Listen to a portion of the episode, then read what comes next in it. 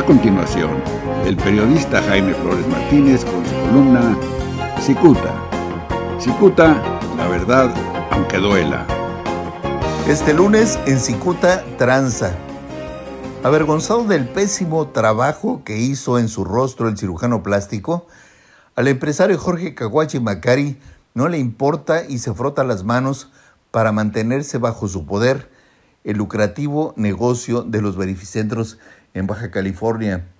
Y es que al vencerse la concesión de 16 de los 18 centros de verificación localizados en 5 de los 6 municipios del estado, el maltrecho Caguayi acordó con funcionarios de Morena la creación de una nueva empresa en la cual ellos tendrían participación.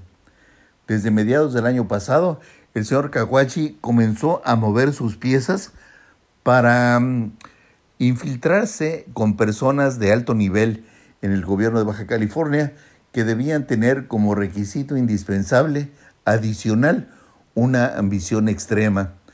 Caguachi se reunió entonces con el director general de los verificentros de Baja California, José Luis Rodríguez, su empleado, conocido más bien como el Puma. Este último le dijo que no debía preocuparse, pues si bien el nuevo gobierno de Morena no le renovaría la concesión de los verificentros, él tenía un amigo, Rafael Echegoyen, quien seguramente despacharía como director general del Instituto de Movilidad Sustentable de Baja California. Al ser ambicioso en extremo, seguramente el señor Echegoyen aceptaría entrar en la sociedad, sobre todo porque se crearía una nueva empresa que obviamente resultaría ganadora de la licitación a la que el propio Echegoyen convocaría el asunto saldría como ellos querían.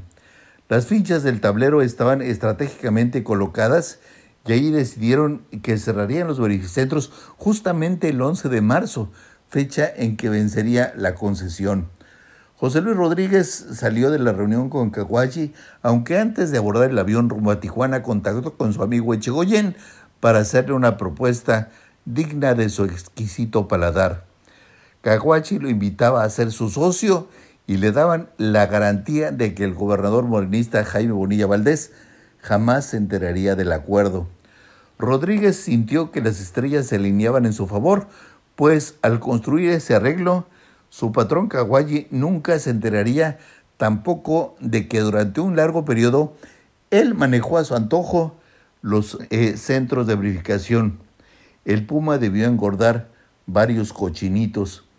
Ahora él actuaba como enlace, además tendría trabajo, pues él sería el director y de paso se desharía de esos latosos 250 empleados que querían cobrar su salario. Mira qué ambiciosos. Resulta que al cerrar los verificentros ese 11 de marzo, el señor Rodríguez les dijo que era por la cuarentena del coronavirus y no porque se había vencido la concesión.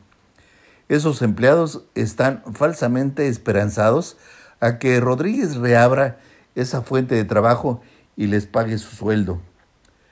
Resulta obvio que ellos ignoran que su jefe cuida como puma el dinero que acumula en su casa y seguramente también engañó a Caguachi.